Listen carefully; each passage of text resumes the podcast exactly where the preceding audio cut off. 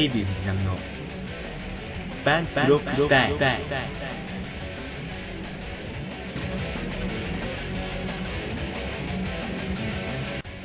どうもこんばんは。デイビー藤波です。デイビー藤波のパンクロックスタイル8月後半の回をお送りいたします、えー今日はですね、えー前半が対談のコーナー、えー後半が私の、えー一人喋りということで、え2本立てでお送りしたいと思いますが、えー実は対談はあの、ミシューさんのご都合で30分ぐらいで終わったのですが、えー私の後の一人喋りが本当に申し訳ないんですけども、長くしゃべ喋りすぎまして、あの、容量オーバーしそうだったんで、ちょっと早口加工させていただきました。えー聞きづらい方は思いますが、えー本当に申し訳ございません。ご了承ください。えーでは、早速、対談のコーナーに行きたいと思います。どうぞ。ゲストをお招きして対談を行うコーナー。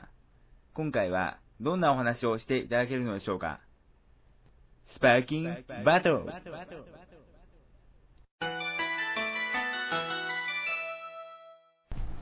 いどうも、こんにちは。デイビー藤波です。デイビー藤波のバンクロックスタイル、8月前半の回をお送りします。えー、皆さんお待ちかねの、えー、対談コーナー、スパーキングバトルのコーナーです。今日は特別なスペシャルゲストにお越しいただいております。紹介します。えー、エスタローさんこと、シュンさんです。どうもよろしくお願いします。お願いします。えー、シュンさんはですね、えー、まあ、私のブログにもよく出てきますけども、えー、千葉大学の法学部のデザイン学科でよろしかったでしょうか？です。うん。で、えー、デザインのお勉強をされております。で、えーとですね、まあ、私の、私はね、あの、近いを話せば長くなりますけども、まあ、簡単に言うと、多分ね、俺静岡の、あの、他の何？静岡の他のっていうか、他の県の人の中で多分一番付き合い長いと思うんですよ。おそらく。うん。まあまあ言いますと、まあ私ら二人、3年前に、あの、松下整形塾というところで主催された論文コンテストに、もう私中学生の部で参加して、まあ、周さん高校生の部で参加して、まあまあそこで入賞式で、あの、お会いして、まあそこからというわけですけども、はいえーまあ詳しくは、えー昔書いた記事をお読みいただければと思います。はい。えー簡単ですいませんが。いやーでも今日はなんか、ね、あの、朝から良かったですね、なんか。はい。早かったです。ね今日はね、あの私はね、朝から、そうですね、朝4時、ん ?5 時、5時ちょっと過ぎかの、ね、千葉発の電車で、でねえー乗ってこられて、で、えー、そうですね、5時半、6時、ん ?6 時ぐらいから、えー、そうですね、自転車でちょっと東京巡りをいたしまして、うん朝、築地市場でね、なんだっけ、鉄火巻きじゃないなんだっけ、あれ。なんかなんかね、なんかね。うん、海鮮丼みたいな。そうそうみたいなうんああいうのをちょっと、まあ朝っぱらから食べてね、ちょっと、久しぶりに食べてね、久しぶりにね。うん。いや、なかなか良かったっすよ、あれ。で、それからまあ汐留とか、うん、回って丸ビルとかね、まあああいうの見て、まあ、あの、汐留のあの、パナソニックの、パナね。うん。パナウェーブ。そう、懐かしいな。ん。あの、パナソニックなんかショールームみたいなのがあって、まあそこでなんか、なんとかっていう、その、なんだっけ、なんとかっていう、あの、建築家のなんか展覧会なんかあってね、あなんだっけ？待って、これ坂倉だっけ？そう、坂倉天心や、それ、岡倉天心のパクリだ。えーとね、坂が、坂上健二郎じゃない、あ、坂倉純三展っていうのをね、ああ、これよかったねうん。やってきましてね、うんうんあのーこの建築家の方って、まあ、ビルとかそういう大きなものではなくて、一般の民家ですよね、主に。うそうだね。ん。あの、デザインされた方でね、なかなか良かったんですけども、まあ、シュンさんなんかね、うんなんかすごい感動されてて、感激だね、これは。ね、本買おうとしてましたもん、なんか。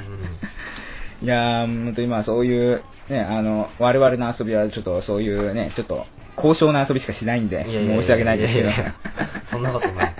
昔がそうですよね、今あの、まあ、GA ギャラリーだかって、なんか、北参道にある、ね、その建築のとこ連れてってくれたりとかして、高尚なね、そう結構トランプとかしかしないんだよね、俺たちね。トランプは俺一回もしたことねえぞあれ？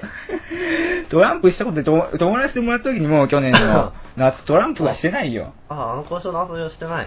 うん。うん。記憶違いだね。ねえ。いやー、まあまあまあ、そんな感じでね、あの、我々あんま新宿とか原宿とかでカラオケ行ったりとか、風会に行ったりとか、そういうの全然なくて、そういうなんかね、て美術館とか博物館とか、そういう、で、なんかね、ものを見に行くとか、ね、そんな感じですもんね。黙って見てる感じだよね。うん会話とかないよね。会話はね、多分ね、俺あ俺が9割話してて、しゅんさん1割ぐらいしかね、うんうん。話してないですよ。そうそうそう、みたいなね。だからある意味ね、このポッドキャストを対談にね、最も向かない人物といえば最も向かない人物なんですよ。まあ、じゃあ今日は頑張って。うん、頑張って話して。そうそうっていいわ。うん。あ、ちなみに、しゅうさん、あの、私より1個年上ですから、1個っていうよりもね、1個半ぐらいだね。そうそうそうだって4月でしょ、誕生日。そうそううん。うん。4月だね。うん、あの、そう、そうだね。もう二十歳で。たちですね。うん、もう、あれ、もうすぐね、投票用紙が 来ますよ。うん。まあ、もともとね、あんま政治に興味もないからでしょうけども、そうだね。うん。しまあ、ね。まあ今日は政治の話はしませんから、あの、あご安心を。はい。しませんよ、もう。あの、こんな時期にね、俺が一言言うと、ちょっとそれがほら、票に結びついちゃったら大変じゃない？ねそうそうそう。まあないと思うけどね。いや、た多分じゃあ影響力、俺の影響を受ける人たちは、うんまだ有権者じゃないから。ああ、だから、ね。票には影響はない。未来に影響がある。うん、未来には影響はあるから。影響はないけど。うんまあまあ、そんなわけでね、やっぱね、まあ、文系理系違うけども、俺もやっぱ建築っての好きで、うんで、自分も三井不動産行こうとしてるわけだから、そういう都市開発やろうと思って、おまあもちろん好きで、もう今日も本当に良かったですよ。うん良かったんだけども、もやっぱね、なんで俺は不動産かっていうとね、うんその、まあいろいろ政治の発言もしてるし、経済の発言もしてるから、そういう道に行くということも、できるっちゃできる、できるっていうか、そういう選択肢もあると思ったんですよ。う、うん。ただね、どちらにも日本をなんか動かすいい、いい影響っていうか、なんていうのかな、まあ、そういう大きな影響力を持つのが、はい。俺は不動産だと考えてるんですよ。不動産。うん。これ今本当初めて話すから、ちょっと深い、深くなるけど、か。うんうんうん。ももちろんこういう建築家の方々も素晴らしいし、そういう建築家の方々がいいデザインをするから、うん。まあもちろんいい建造物ができるわけではありますよ。はい。だけども、建築家一人だけだったら建物はできないんですよ。はいもちろん。もちろんそういう材材料を調達する人ももちろん必要だし、はい。まあ、あとはね、あの内部の、ほら、今日パパナソニックのあれ、ショールーム見てきたけど、ホームシアターとかすごかったでしょ。う。うんん。で、あの、キッチンとか。うん。いや、一つ、家、住宅の中にはそういういろんな、何？産業が集まってるんですよ。入ってるね。うん。だからもう引き出しを作る人もいたり、ね、そういう電化製品を作る人もいたり、うん。で、またその住宅のその生活を彩るためにはもうもちろん住宅っていうのは人なしじゃ入れないから、うん。まあ人がそこにいて、で、えっ、と、まあいい住宅とか、それなりの住宅にはそれなりの食材が入ってきたりだとか、はい。それなりの調理器具が入ってきたりとか、全部の産業が集約されてるのが住宅とか不動産だと思うんですよ。俺建築っていうのは。そうだね。そう。だから、だから何？今回、まあちょっと、ちょっと政治の話になるけど、はい今回ちょっとあの、景気悪くなって、麻生さんの景気対策で、住宅ローン減税とあって、うん結構評論家一つ金持ち減税だって批判したけど、うん俺は全く分かってないと思う。そういう人たちは。分うん。住宅っていうのは全てに関わってくる。自動車、もちろん車、まあ家買えばまあ車買う人も結構いるから、うん。うん。駐車場を作って。はい。だから、住宅を買わせることによって、他のいろんなものに、あ人々はそう。消費を喚起するんですよ。うん。そう、だから、俺はもう不動産業界に行って、まあ住宅じゃないですよ、もうそういう商業施設をみんな含めたそういう建築物、うんそういうものに影響を与えることで全ての産業に影響を与えて、もちろん政治にも影響を与えたいなというのが一つの考えであるんですよ。はい。うん。まあまあ、それだから不動産目指してたんですよ。もうん。だからもう不動産業界活性化しないと、まああと全然ダメだと。う。はいはい。で、あまあもちろん政治っていうのはもちろん、まあこう、あの公共事業というのはもう要するに箱物を作るわけだから、はい。うん。箱物を作るなって言うけども、そんなね、あの、建物が、例えば、庁舎とか、まあ、病院とかでもいいですわ。そういう建物がもう古くて老朽化してるのもいっぱいあるんだから、それを建て替えなきゃならないと。で、うんそれを建て替えればもう全部の産業にいい効果が行き渡るわけですよ。例えば病院を変えれば、まあ全部をね、あの、そういう医療器具を変えないにしても、うんまあ半分ぐらいは新しいし最新のやつを導入するじゃないですか。そうかもしれない。うん。だからやっぱね、この世界ってのはね、非常に奥が深くて面白いし、いい影響力を持つと思っているから、影響力あるね。うん、不動産行こうと思ってね。はい。だからね、この不動産行くっていうのも、あれですよね、あのーやっぱり、不動産業だけを学んでるわけにはいかなくて、はいもちろん法律のことは絶対しなきゃならないし、うん金融のこともしなきゃならないし、うんまあだから資格取ろうというわけなんですけどうん、シュウさんなんかそのデザインやってますけど、どういう風な、そのなんかアプローチの仕方をして、そういう自分のデザインっていうのを、えー形に表そうと思われてるんですかね。考え中。ちょっと、ちょっと話ちょっと話すよね。うんそれ話すよね。考え中でもね。うんなんか、前期の課題はね、うん住宅を考えるだったわけよ。そう。で、家一軒建てていいよみたいな。ああ、いいね。まあ模型だけどね。うんで立っていいよって言うから、面白いね自由に立って、うんそしたらなんか、あ、住宅って面白いなって思って、うん。何が面白いかって、なんかね、人のことを考えるんだよね。人が動いてで暮らし方まで考えてみるんだよ。多分うちの家族はね、その考えた家族は4人家族だったわけなんですけど、うん。えっ、と、お父さんがね、うん郵便配達員。うん、で、お母さんが調理師で、うん。子供が、まあ、小学生、男の子と女の子。ああ。みたいなのから、その生活の仕方、うんまあたと例えばお父さんは定時に帰ってきて、うん。で、休日は、まあ、庭の芝刈りをするとか、うん。そういうことをいろいろ考えるわけなんですよ。ああ、なるほど。でねどっか聞いた。高倉純造店、うんここに書いてあるけど、うん。住宅は建築の本質的なものを全部持っているって書いてある。うん。住宅は全てなんだ。そうですよね。と、俺は最近思って、うん。住宅にかなり興味があるわけだよね。ああ。うんなるほどね。で、どんな家に住みたいかって話だっけ？うん、それはあありましたよね。あまあ、それはもう今日見てきたから、もう、あホームシアタールームは俺はもう絶対作る。あ、そう？ん。うでもね、あれなんか、さっき完成してくれたんじゃなかったっけ？贅沢だよね。贅沢よ。だから、うん贅沢をできるぐらい稼ぐじゃないんですか。はいはいはい。我々は。う稼ぐでしょ？ん、いやー、どうだろ稼いでくださいよ、せっかくだから。う。いや、俺なんか最近金にならないのかなとか思ってるもんね。まあ、あの世界、その世界はね。うんその世界はねうん、あの、金になるときは本当になるし、なんないときはなんないじゃないですか。うん。コツコツと安定みたいなことがあんま、まあ、だねそういうやり方をもうできるんでしょうけども、うんある程度その、なんていうのかな、あの、スタンダードなデザインばかりを作っているという方法でやることも多分できると思うんですよ。うん。ただそれだと、多分、シュンさんのやりたいこととはちょっと違ってくるでしょ。うん。我々だって公務員に向かない人間じゃないですか。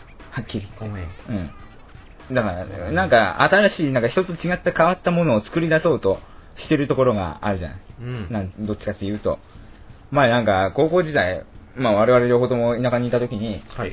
確か電話くれた時に話しましたけど、いはいお互いね、自己中っていう言葉を使って褒め合った覚えがあるんですよ。あー、忘れた。忘れた、うん一平さんがこの前言ってましたよ。う それで俺思い出した。でもね、自己主はダメだよ。なんで急に考えてあるんですか？いや、だから言ったじゃないですか、自分勝手と自己中が違うって。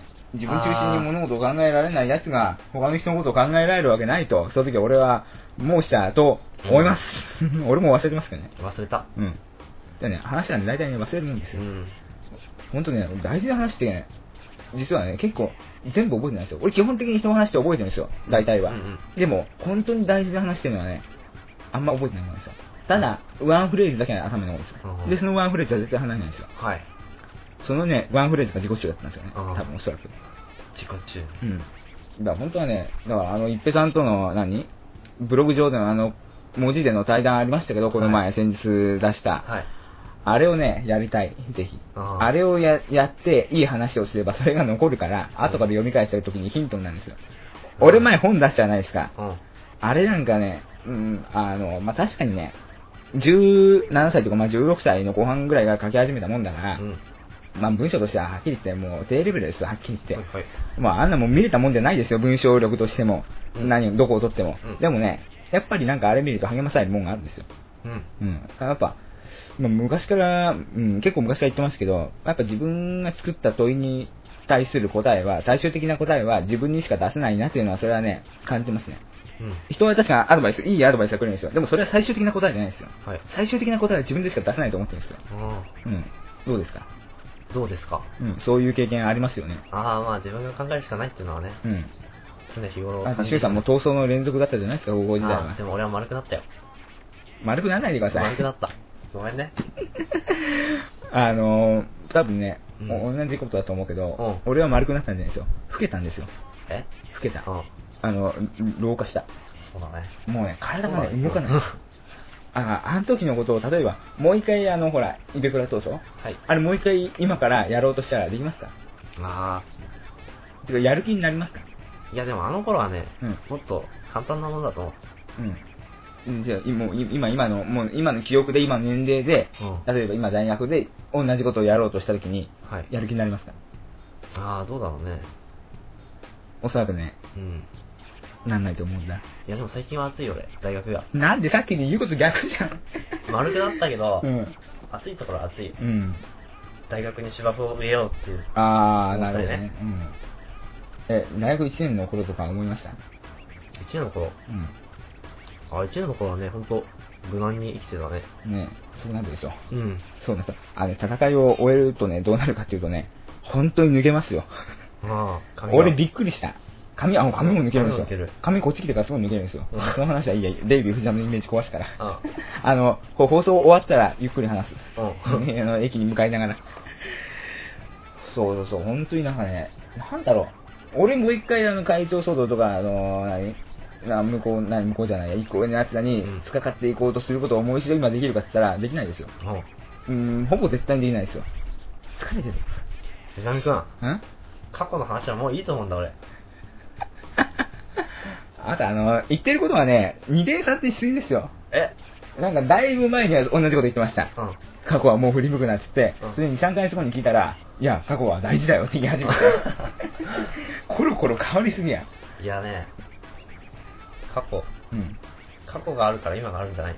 うん。今があるから過去がある。おうそれは、つまり？今を大切にしろってことだよ。おー、いいこと言いますね。だからもう今のことだけを考えよいいこと言いますけど、今そのセリフを、今思いついたでしょ。う。いや、ある人が言ってました。怪しい。ほんとほんと。こういう人はね、浮気をする典型なんですよ。女性の方々気をつけてください。いやいや、俺は一途だよ。あーその話は聞きましたけど、ここではしませんよ。え？まあいいや。まあいいや、まあいいや。一途の話はね、あの、ここでしたら多分まずいでしょ。この放送編。なんかただでさえ放送、何？収録時間が短いのに今日は、あの、ね編集せざるを得なくなるから、もっと短くなるからやめとく。そうそう、なんか、めんどくさいことが始まるよね。うん。うん。なんか、つねり合いとかが始まる。ちなみたいな。あの、常に、可愛いもんだな。殴り合いって言うかと思ったら、常に合いですか？つねり合いです。いや、俺、丸くなったから。ま、うん。まあ、昔の。丸くなってはないよ、俺は。昔のか。昔とかいいから。もうね昔とかいいよ。いや、昔、いや、でも、年取ると昔のことって急に思い出しません、うん。夜急に。懐かしいな、みたいな。でなんかほんと、じ昔の高校時代の友達に会うと、もう高校時代のことを思い出しちゃって、あそれそうだね。うん。戻りますね。うん中学時代のやつらに会うと、もうそれなりそれなりの時に戻るし、うん小学校の時の人は会ってないな。へまあ、実際、あ、稲市ですもんね、まあ、稲か、あ地元が。稲田に。うん。ですよね。稲田に、どうあなんかプロジェクトありましたよ、なんか。あ、稲田にデザイン会議？そうそうそうそうそう。うん。なんかまたするんですか？あれはなんか夏休みのね、うん。同窓会的なああ。集まりなんだけど、うん。まあ、稲田に行っていいとこだよねっていう。ああ、なるほどね。うん。なんか、チャイドさんがなんか、そうそう先に、彼が張り切切っててさ。ええ。うん。あの方はあれですよね、うんもう、何十年、何十年じゃないや。何年だってもう、変わらないですね、あの、うんアクティブ精神は。うん、アホなんだよね、ほんと。あの、このこれ放送多分、お気になってる可能性があります。たまに、あの、来てくださってるんで、ああブログに。あの、訪問者のあれで、ううんん、たまに来てくださってるんでね。うん。もしかしたら聞いてるかもしれないんで気をつけてください。オッケーオッケいや、でも、あの方はね、本当に、もう変わりなくて疲れないのかな。ー。いやー、よく疲れてるよ。うん。多分体は作るでしょうけど、うんあの精神力が衰えませんねう。ん。アホなんだね。いいのか。で、まあ逆に言うと、俺がアホじゃないってことを証明できてよかったし。そう、もう、でも、でも丸くはなんないけど、うん。うん。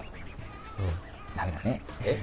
もうあかんね。何もう、あの、少なくともう、ん物欲があるんですうん。食欲もあるんですうん。性欲がないんです。あれ？そう。闘争心のそのもうね、象徴である。あのね、俺があの、会長戦やって、戦というかあれやって、はい。あの騒動。あれ、あの、あれ実質、実質プラスだと思ってますよ。実質プラスだと思ってるけど、うん唯一マイナス点があるとしたら、うん。なんか性欲が薄れたんですよ。あれやってから。へえう。ん。なんかもうどどうでもよくなっちゃっ不思議だね。た。うん。不思議不思議。え、結婚とかします？ああ、したいね。え、何歳ぐらいで？えー、まあ、今すぐにでも。っていうことはないけど、はい。うん。まあ明日にでも。っていうこともないんだけど、うん。大学に行くんでしょ？大学に行くってことはもう大体卒業24じゃないですか。一応現金入ってるから。はい。そうする、でも、にまあ24か5か。まあそんぐらいなんね。あの、そうなると、で、会社入って、落ち着くのは大体28ぐらいじゃないですか？はい。28なんですか？じゃあ。じゃあ、なんかいい加減なのもういそうやーそんな、結婚、計画的に結婚ね、うん。どうなんだろうね。あのね、あのー全然関係ないことで本当申し訳ないけども、うんさんについて一言申し上げさせてもらうと、はい。シュウさんね、話すとね、喋ると普通の人なんですよ。うん。文章を書くとね、ものすごいんですよ、この人は。全然違うじゃない、人柄が。あ、最近はリンゴジュースのこととか、書いてるけど、あれのこと？違うわ。違うわ。違うわうん。ブログも最近普通の人だけど、コンテストとかに出す文章が、ものすごい一流じゃないですか。絶対、だって普段の口から出ないでしょ。そういうことそれ誰かにも言われたわ。うんなんかギャップがある。そうそうそう。ギャップがある。本当にね、もうね、あのーまあ、ほ本当まあ、俺とか、まあ、数人ぐらいしか多分、このブログ見てる人はあんまごご存知ないと思うけども、はい。本当に文章を書くともう、何でもかんでも雑誌も乗るしも採用しもどんどんかっぱらって、かっぱらってくる人もいや、本当もうね、持ってくくらいね、すごい優秀なんですよ。喋るとね、本当にこの人がってね、歌う時はたまにあるんですよ。申し訳ないけども。あうん。すごいですね、そのギャップは。ー え、まさか、あれじゃないですか、あの、ゴーストライダーとかやっとってるとかうん。シャレになんないからやめて、それは。本当に、うん、文章ね。うん。ねえ、本当にびっくりしますよ、喋ると。うん。うん。そうだね。俺、喋るの苦手なんだよね。ですよね。うそれはね、あの、私の周りのね、多くの人がね、そう言ってます。ん。多くの人が、うん。それはちょっと、あの、放送後に言います、これは。あまあそうですよね、でも、でも思えばね、不思議なもんですよ、うんこの優秀な方とね、またこの優秀な私がね、どうやって知り合ったかというのはね、ものすごいね、不思議なもんですよ、今考えてみても。まあね、まあ、優秀でもないけどね。えー優秀ですよ、まああとね、8分、8分か9分ぐらいしかないんでね、あ、あのーまあ大体あと3分の1ぐらいですけど、あとはまあいいや、あと30分ぐらいは、まあおそらく俺の喋りで付け出すからいいよ。俺またいらんこと喋るから、うんあのーこまあもちろん前半部分にこの対談部分持ってくるから、はいはい聞きたくない人は切ってください。うんうん。基本的にこの番組のコンセプトっていうのは、座って聞いてもらうラジオじゃないんですよ。はい。どっか移動中とかなんか何かしながら、なんかイヤホンつけて、まあなんかね、気を紛らわしてもらおうかと、そういうコンセプトなんで、まあいいんですよ。うん。まあ、そういうわけで、まあ、ね、本当に聞いてもらおうと思ったら、ちゃんとしっかりしたなんか全部設定も組まなきゃならないし、うんこの緩い感じがいいじゃないですか、この無料のドリンクを片手にしながら、ね。うん。これがいい。スポンサーもつかないから自由に喋れるじゃん。おスポンサーつけたらね、喋りにくいけど。まあでも、音楽の著作権とかあるからね、あんま流せないけどね。うん本当は流してんだけど。流してたよね、前は。うん、流してた。言わないで。このブログ有名になったら俺摘発されるかもしれないから。うんそうだね。ブログはシュウさんの方が先輩ですけども、うん。結構書きましたよね、いろんなことを。あうん。ー、リンゴジュースのこと？あの、どうか文章を書くしゅんさんに戻っていただきたい。前やか書いたじゃないですか、なんか親子を株の関係に例えた。あの話を俺は感動して、そのまま学年通信に高校の時に書いたんですよ。あー、あれは良くない。なんで急にそうあれなは良くない。なんでそうなるの？藤波君、もう過去の話はいいよ。今の俺を見てくれ。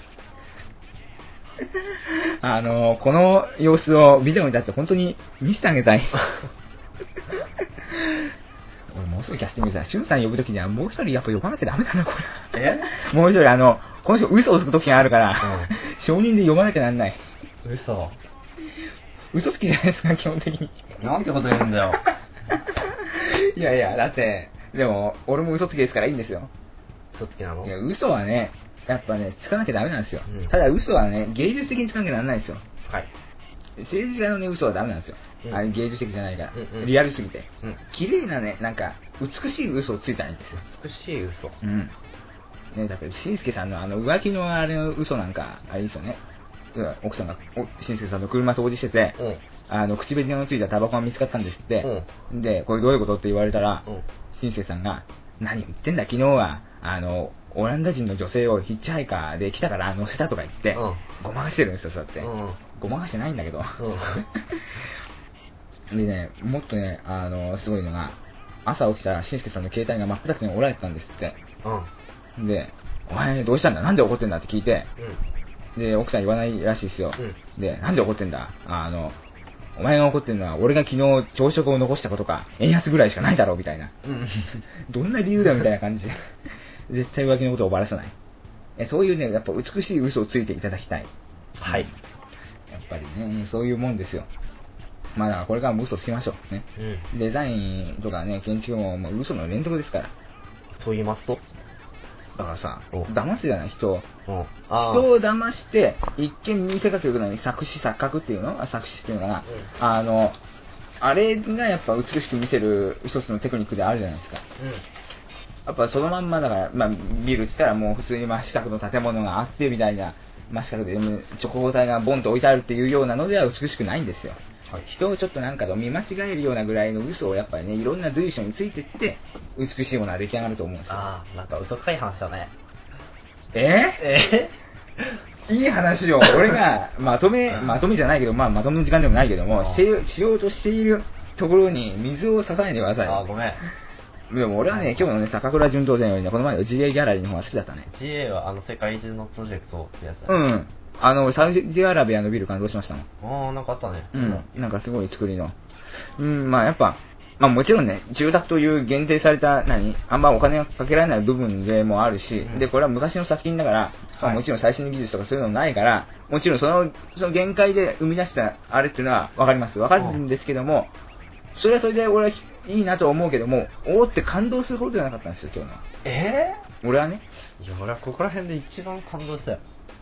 あ、そう。うん、そう。地味にね。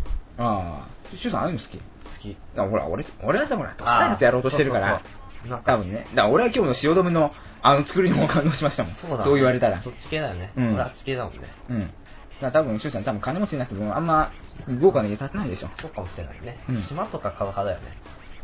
島とか多分買わないな小屋を建てる派だよね。多分買わない。あの、この人はね、あの、使わない絶対お金を。使わなきゃないんですか？お金あのあんま使わずにうん、貯金残高ばっか増えていくパターンですよ、それは。ええうん貯金しても何もなんないんだよ。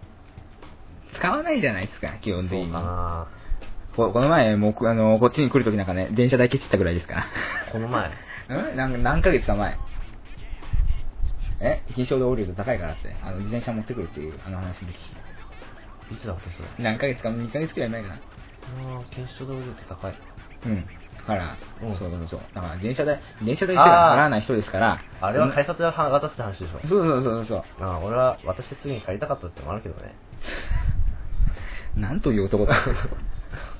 普通だって、普通普通の人ならね、たまに何ヶ月かぶりに会ったら、だってあの時の俺はすごい課題に追われてたよ。あ、そう、うんあ、まあ、理系だからね。課題あるっつったじゃん。言ったっけ？言ったよ。俺はもう本当留年の瀬戸際だったんだから。ここにいるのが不思議だよ。あ、本当？うん。あ、よかったっす、それなそうあ、大丈夫？会えてよかった。うん。って言って留年してたらどうしようみたいな。まあ俺は留年はないけども、単位いくつか落としてるかもね。あ大学入って落としたことは？ない単位？あるといえばある。あ、まあ、それは履修ミス除き。ないといえばある。あるね。ある。ある。あ、でも別に普通ですよね。うん。麻生太郎です。あ、時間ですね。ああ、もうこんな時間られて誰がやるんだあ、そうですかみたいな感じですよね。あ、そうだけに。面白かった。あそういうこと？うん、あ今気づいたあ、なんでちょっと俺のギャグをちょっとそういう、しゅうさん結構俺のギャグ反応いいじゃないですか、他の人よりも。え？そうでもないか。サービス、サービス。くそ、もう、もどうしたう、ポッドキャスト、これで、このあれが鳴ったら、うん3分以内に締めなきゃなんないんですよ、僕は。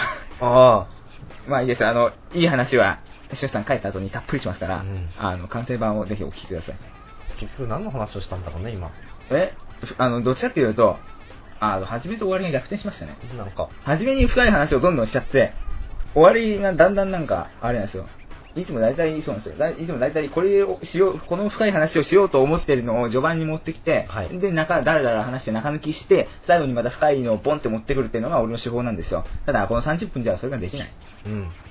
あの、また、あの、次回、えー、秋か冬にお越しの際には、1時間でお願いします。はい。えこう次はいつ出演される予定で、ああ、まあ明日にでも。そういうこともないんだけど、うん。あの、あんまり同じギャグを何回も使うと、うん視聴者飽きるんで、ああ、ごめんね。うん、違うギャグをお使いください。今、だね8月前半でしょ？うん。で、まあ、9月、うん、まあ、10 9月多分、9月、そうだね。うん10月、あ、まあ、8月の、俺あ次回の予告しておきます。次回の予告は、あ、でもね、これがわからない。8月待って。8月は何日もあったっけ ?8 月、あ、30 31日前だ。じゃあいいや。8月、次回の予告します。8月の後半は、えー、っと、8月31日の配信でよろしくお願いします。で、えー話題はですね、もちろんね、えー衆議院総選挙について、えー私が1時間半ぐらいかけてたっぷり解説いたしますので、長いよね。やがましい。やがましいわよ。あの、なんか俺、俺、開票に行くじゃない。うん。あの、まあ、まあ、場所はちょっと守秘義務、守秘義務もないけども、まあ、あんま言えないけど、東京都の某注目選挙区の、えー、開票の、開票員になったんで、うんあの、な、なるんでというか、まあ、多分おそらく決まるんで、一応派遣会社にそれ登録出して、ほぼ8割方決まるって言うから、まあ、多分決まるんで、まあ、それ言ってくるから、まあ、あの、まあ、8月31日に、あの、もし全部収録とか全部完了すれば、その日に、えーと、それも含めた、その、私が言った選挙区も含めたことを、あ配信しますので、えーぜひお楽しみください。で、そうですね、9月のね、多分最初の方で、えーもう一回対談をね、あの、行いまして、はい私の予定ではね、えーとね、えーそうですね、多分ね、あの、いじめの話をしたいというねあの人がいらっしゃるんで、あの、その方に、えー来ていただいて、えーお話をちょっといろいろしたいと思いまして、で、多分9月の後半ももしかしたら対談を、まあ横浜からね、ある人を呼んでやるかもしれないし、まあそんな予定でいるから、まあ、11月か12月ぐらいでまたお願いできますかね。寒い時に。いいじゃん、ギャグ寒いんだから。いやいやいやいや。うまいな、俺。え？ギャグ返す言葉がないね。まあでも12月、あ、だって1月だと絶対来れないじゃん。うん、寒いもんね。ちゃうわ、課題でしょ？テストでしょ、俺らあ。ーね？だからまあ12月ぐらいにお越しください。あ私の誕生日祝ってお越しください。うん。12月前半に。うん。覚えとく覚えとく。覚えておいてください。誕生日覚えてますよね？うん、12月。の？12月でしょうん。の？12月、12月。そこをさ、に。そこをさ、12月12月って言ったところをさ、12月12日って言えばよかったのに。うん。誕生日一緒なの ?12 日なの同じ？嘘しゅんさん4月12日でしょ？俺覚えてるあ、よ。俺惜しいじゃん、2とか言って。惜しくないわ。惜しくない。4月10 12だから俺も覚えてるんですよ。あ4月、この人4月だなとあ。思って。12月12日なんだ。そう。なんだ、なんだって言うけどね、うんこんな言い出してるけど、いつもね、メールくれるんですよ、ちゃんと。メールかコメントくれるんですよ、本当に。ああ、いいやつだね。ね、最後いいこと言ったでしょ、うんだから次も出演する気になったでしょ、うん次次は、あの、文章を書くときのしゅんさんでご出演ください。はいはいはい。うんあの、あ、もう言わないよ。何？もういい。何？リンゴジュースって言おうと思ったけど。やがましい。あのさ、島田洋志さんのもみじまんじゅうじゃないんだから、あんまその間対応しないこと。ごめんごめんもみじ、もみじまんじゅうだったらもうね、ちゃんとやってほしいけど、振り付けも。じゃあ、リンゴジュースの振り付けも考えておいてください、それリンゴ。なんかあの、千田光雄のここれみたい。ああ、あれか。まあ、そういうわけで、えー、今日のゲストは、しゅんさんでした。ありがとうございました。ありがとうございます。えー、この後後半は私がたっぷりお話をいたしますので、いやいやいや皆さん、えー、チャンネルはこのままでお聞きいただきたいと思います。えー、では前半の部分これで終了いたします。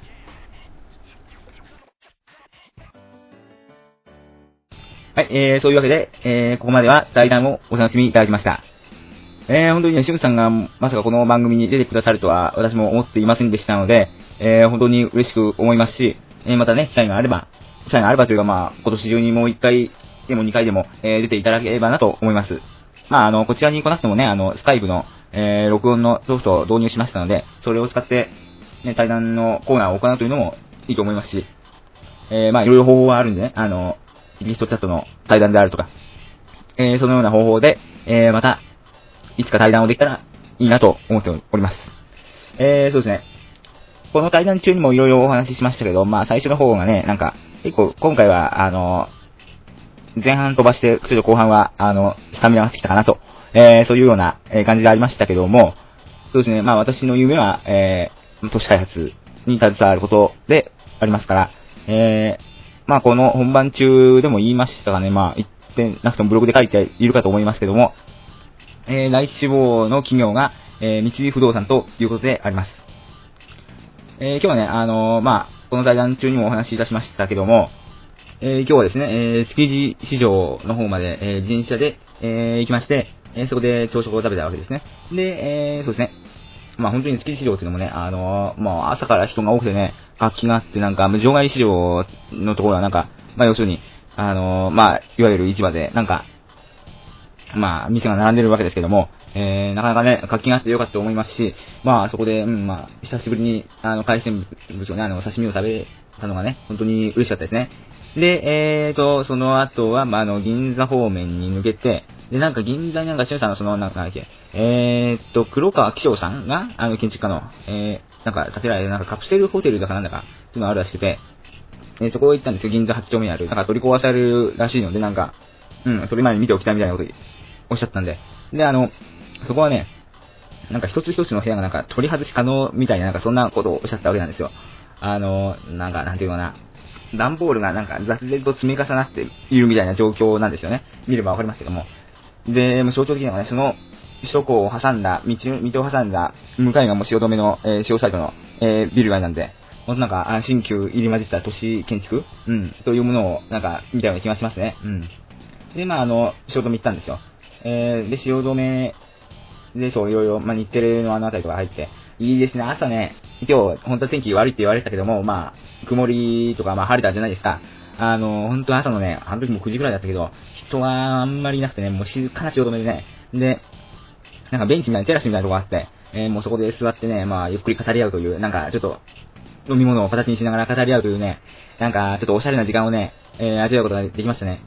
やっぱね、朝行くっていうのはいいですね。うん。あのー、まあ、人混みが好きじゃないっていうのもありますけども、うん、やっぱ朝のあの、心地よい、まだ気温があまり上昇しない時のあの、ね、風を受けながら、まあしかもそれもビル風とかじゃなくて、もう本当に穏やかな風でね、えー、もうちょっと、うん、涼しい感じで。で、うん、テラスでなんか、うん、いろいろ周り植物植え立てみたいな、そういう状況で、いやー、あれはちょっとね、おしゃれですね。うん、あれはいいです。うん。やっぱああいう生活したいなと思って、まあ、あの、せっかくだから今日、その、ね、あの、自分が理想とする街の話をしますけども、まあ、都市開発しようとしてるわけだから、前にも言ったかもしんないけども、もしかしたら前回のポッドキャストで、前回いつ撮ったっけ？あ、多分4月の、そうですね。あ、そうだ。えーと、ジェームスと将軍、ジェームスと将軍一緒に来た。えーと、ジェームスと組合表紙を出した、東京案内した時だ、多分。多分その時は似てると思いますけどね。うん、まあ、脱然とした繁華街ともね、悪くない。まあ、悪くないというか、まあ、それもそれなりの良さがあると思うし、まあ、ね、若い人は、まあ、私も含めてあんまりお金を持ってないわけだから、まあ、そういうとこで、まあ、喫茶店に入ったり、あの、えー、クラブに入ったり、カラオケに入ったり、ゲストに入ったりね、あの、まあ、服を買ったりとか、そういう風な遊びをするのもいいと思いますよ、それはそれで。でもね、俺はね、うん、どっちかというとそういうタイプじゃないかなって感じですね。うん、なんか洗練されたなんか、うん、いかにも開発されたようなところで、あの、あまり人が来ないようなところで、あの、ね、ゆっくりなんか、ベンチに座って、ぼーっと考え事をしていたり、えー、なんか、ね誰かと、うん、ちょっと高尚な話をしたいな、みたいな、うん、そういう、ちょっと願望がありましてね。まあ、だからあんまり、ね、あの、渋谷とか原宿とか、まあ、もちろん好きですよ。あの、好きですよとか、まあ、原宿とかもね、あの、クレープとかいいですしね。あの、渋谷も、まあ、まあ、よく行きますよ。まあ、109も実は結構まあ、何回か入ったこともありますし、えー、そうですね、えー、ツタヤ、あそこのツタヤ大きいんでね、あの、結構お世話になったりもしますよ。うん、東急ハンズも行ったしね。まあいいんだけど、うん、どっちかというと、そういうタイプじゃないかなという感じですね。まあ、新橋でもそうですね。あの、飲み屋街でいるような、そういう人間ではない。あ、築地はまあ今日は確かに、あの、良かったけども、もう良かったし、もちろん、あのもう美味しかったし、いいんですよ。ああいう市場があるのはあるで、まあ、あの市場がね、あんま開発された感があっても、逆に困るでしょうからいいんですよ。いいんですけど、うん、そういうタイプの人間じゃないなというのは感じますね。なんだろうな、うん。まあ、男ってのはね、格好つけないと生きていけない人種なんですよ。ということを言っておきますね。うん。まあ、常に、あの、作る自分、うん、というのがあってね。なんていうのかな。都市開発やりたいっていうのは、まあ、昔から実を言うとあったんですよ、高校時代から。でもその時は、あの、ゴールドマンサックスとか言って不動産投資やりたいなって思っていたんですよね、その時期はね。あまあ、あの、投資銀行したって、あの、そういう、なんていうのかな、株とか、そういう、なんか、そういう業務よりも、俺は不動産投資に行きたいなと思ってたんですよ。うん。まあ、面白いじゃないですか、不動産って。ね。あの、なんですか。うん。いくらでもなんか作ることができるっていうか、うん、土地はもう、昔からある、もう、永久に受け継がれたものであるんだけども、その上に人間がどうデザインするのかという、なんかそういうちょっと、あの、アーティスティックな世界？うん、っていうのはやっぱ好きですね。うん、というか、そうですね。うん、まあ、もちろん全部がね、汐留だの、六本木だの、あの、なんだっけ、えー、エビスガーデンプレイスだの、ああいう感じにするのが望ましいというわけではないですけども、うん、ああいう街を増やしたいなというのは率直な感想としてありますね。うん、あのー、なんていうんですか、あんまゴミゴミしたとこ好きじゃないんですよね。あの、ま、道が行くんでいるところとか、うん、なんていうのかな、まあ、道が狭くてなんかいかにも、なんか車が一台しか通れないようなところであんまり好きじゃなくて、まあ、それは住宅でも俺はこだわりたいなというのがありますね。まあ、もちろん、あの、自分の使えるお金というのには制約がありますし、あの、まあ、その、勤務先とかね、あの、学校の場所とか、えー、まあ、それとか交通経路のね、あの、いろいろそういうことによって、まあ、住める場所というのは限られてくるとは思うんですよ。でも、やっぱ同じような条件だったら、やっぱりいい街に住みたいなっていう、まあ、いい、俺のっていい街というのはもう整然としていて、生活に便利な店があってというような、で、うん、もちろん便利なんだけども、ちょっと、あの、静かな部分も残っていたりみたいなね、そういうのが理想なんですよ。だから俺結構今住んでるところに満足してますよ。うん。もちろん、まあみんな、俺のとこ来てくれた人はわかると思うけども、まあ、そこそこいい作りはしてますわ。うん。まあだけどね、うん。まあ俺の目標としては、うん、ここが俺の最低にしたい。うん。俺の最低ラインに。あの、俺の住むところの。こっからいかにそのレベルを上げていくかっていうことをね、俺は自分で楽しみたいんですよ。あの、なんていうんですかね。うん。まあ、会社で、まあ、ベンチャーの企業とか、まあ、最初、まあ、ガレージから始まるみたいなこと言われますけども、まあ、まあ、それでもいいと思うんですよ。いいと思うんだけども、それでだんだんステップアップして、やっぱいいオフィスね、あの、いいビルにやっぱ移ることがやっぱ一つのステータスとなるわけではないですか。あの、うん。だからそういうような、何、会社が大きくなっていく感覚を、そのオフィスの広さ、の豪華さみたいなので感じたいっていうのと一緒で、自分が成長して大きくなっていく過程というものを、その、うん、住居で、の、住まいで表したいなというのはありますね。うん、そう考えると、まあ、結構な、うん、この最低ラインこういうのも結構なね、頑張りをしないといけないと思っているんですよ。でね、しゅんさんともね、お話を、これ対談の時にしたかね、あのなんだっけ、他の時にしたか、どこでしたかね、全く覚えてないんですけど、あの、あ、対談でしたのかな？結婚は何歳にすってさっき言いましたっけ？対談の時に。俺ちょっと対談から時間経ってからこの、ね、一人喋りはちょっと撮ってるんで、あんま覚えてないんですけども、あの、まあ、そう、対談、多分対談だな。まあ、俺35ぐらいがいいなと思っているというのは、まあ、そういうことなんですよね。あの、うん、まずは自分が大きくなっていく過程というものを、うん、自分で実感したいなと。まあ、前にブログで書いたか、これで喋ってたかわかんないんですけども、あの、プレイヤーとプロデューサーってまあありましたね。あの、プレイヤー選手。で、プロデューサーも提供者、まあ、プロデュースする人。うん。俺ね、どっちかというとっていうかね、まあ普通にね、プロデューサー志向なんですよ。でも自分が1プレイヤーであるためにどうするかということに関して言えば、自分で自分をプロデュースしてから、なんか人をプロデュースしていきたいなというものがありまして、あの、まあ、新生さんみたいにね。うん。だから、その自分のプロデュースが、やっぱある程度ね、形をつけて満足いった段階で、そういう結婚だ家庭だという、そういう他の人をプロデュースする仕事にかかりたいから、いい加減な、あの、気持ちでしようとは思わないんで、てかもう本当に、やるな、やるんだったら本当にもう徹底的にやらないと気が済まないから、もうあの、家庭に尽くすと決めたんだったらもうある程度仕事を犠牲にしても、家庭に尽くすべきだと俺は考えてるし、そんな両立するわけないんだから、両立したらもうどっちかどうせおろそかになりますよ。うん、だって、全然だって違う、ジャンルじゃないですか。仕事に一生懸命打ち込むというのも、家庭に一生懸命打ち込むというのも、全然違う話ですよ。まあ、ある程度共通する部分があることはもちろん知ってますよ。だけど、まあ、相反するものではないものの、うん、方向は違う。あの、そうですね、ここ東京から言えば、あの、まあね、仙台と大阪ぐらい違いますね。うん、本当に。だから本当どっちかに打ち込むと決めたら俺はもうね、もうそそっちに集中したいから、だから、うん、結婚遅い方がいいなと思ってます。するんだったら。まあ35ぐらいで、だって、あの、まあ、もちろん会社にね、もう大学卒業したらもちろん就職しますけども、まあ一生同じ60歳、65歳、70歳まで同じ会社で働く気はないんで、うん、ある程度40代になってなんかまあ、うん、ある程度ね、あの、自分の力がついてきた段階で、まあ独立なり転職なり、あの、うん、第、ね、また次の仕事人生を自分で切り開いていきたいなという思いがあるので、もし例えば俺は25歳とかで結婚してまあ1、2年で子供が生まれるとするじゃないですか。そうすると大体一番ほらお金のかかる高校なり大学なり、うん、そういう時がちょうどその40代ね、あの、私が40代の頃に当たってしまうでしょう。その時にやっぱりそういう決断を取れるかと言われたら疑問に思いますし、もしかしたらもう、うん、家庭がある程度ね、もう子供が大きくなっていったから、もうお金もかかるから、まあしょうしょうがないって言っちゃ悪いけど、あまあこの会社一生頑張るかっていうような思いが多分出てくると思うんですよ、そうなると。でもまあ35で結婚して、まあ、あのー、まあ1年で生まれたとして、計算すれば大体まあ、自分が50歳になった時でも子供は12、3歳、まあ小学生ぐらいで、まだ済みますから、まあ、ある程度、ね、あのー、うん、そのぐらいの決断はできるかなと。で、ちょうど子供が成長していろいろなね、世の中のことが分かり始めた時に、まあ私のその第二の仕事の、大体全盛期ピーク、まあ軌道に乗ってきてね、あの、そうなると思うから、うん、やっぱそういう背中を子供に見せたいと思いますよ、俺は。うん。まあ、いろいろ、まあ、私は言葉の人間ですし、まあ、いろんなこと言ってますけども、うん、まあでもやっぱね、一番はやっぱ背中で見せることが一番だと思ってますよ、俺は。うん。あの、この話は多分対談でしないな。要は、あの、実を言いますとね、実を言いますと、そんな深刻な話じゃないですけど、中学校舎ね、3年の時にね、学習委員というね、まあそういう、まあ役割を担っていたわけですよ、クラスで。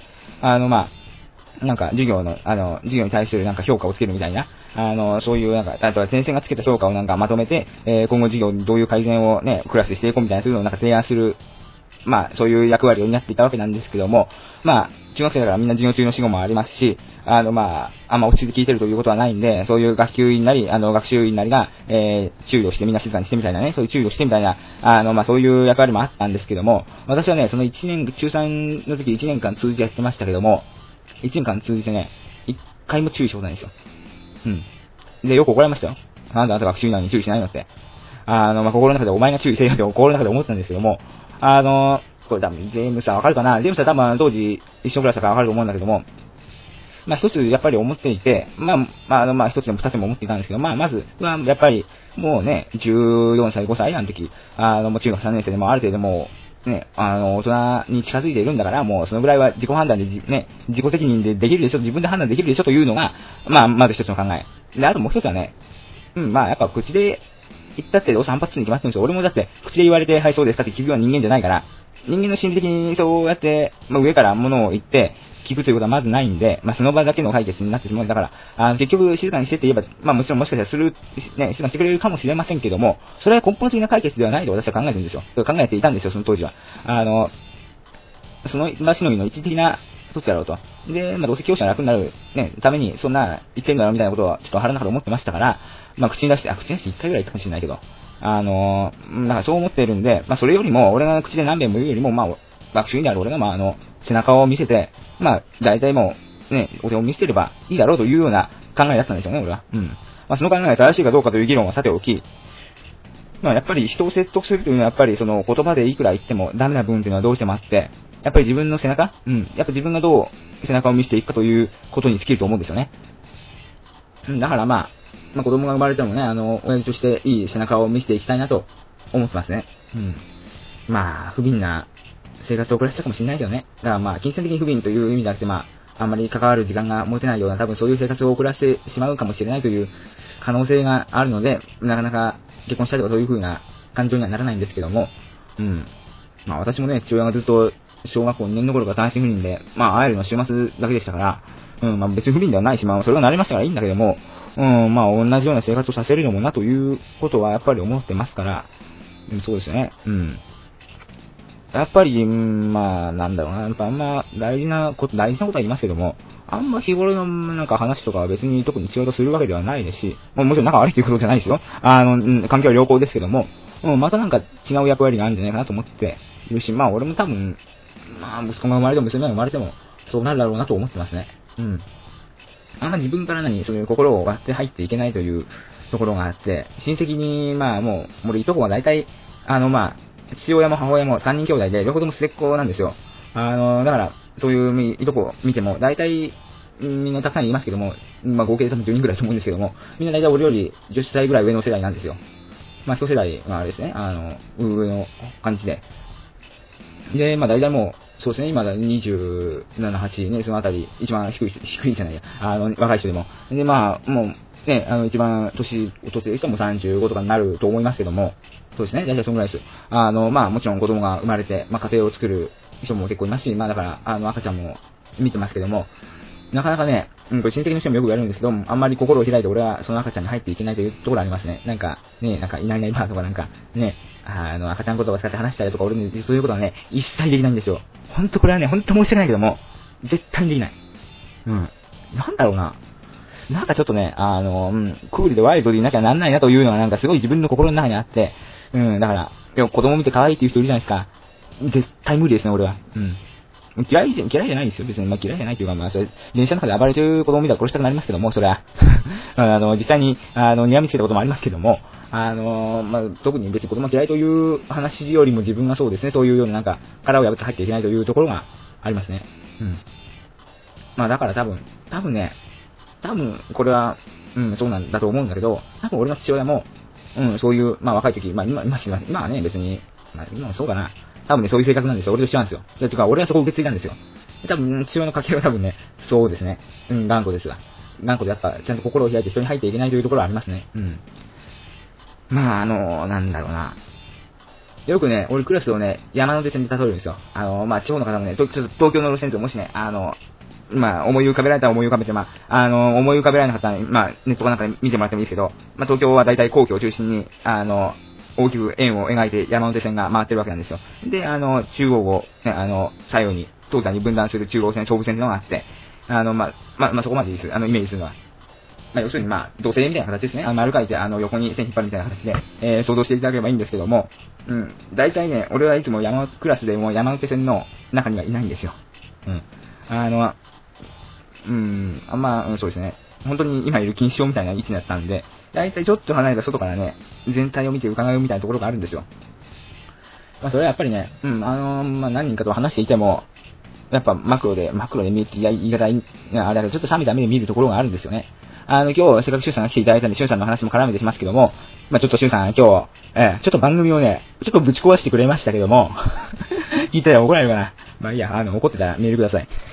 あの、シュウさんちょっとまあ、シャイなんで、あの、シャイ、シャイなんでというか、あんま、あの、本当に文章を書かせると、本当に一流なんですよ。深いことまですぐ書けるんですよ。じゃあこういう喋るときはね、ほとんど言わないですね、そういう深いことは。うん。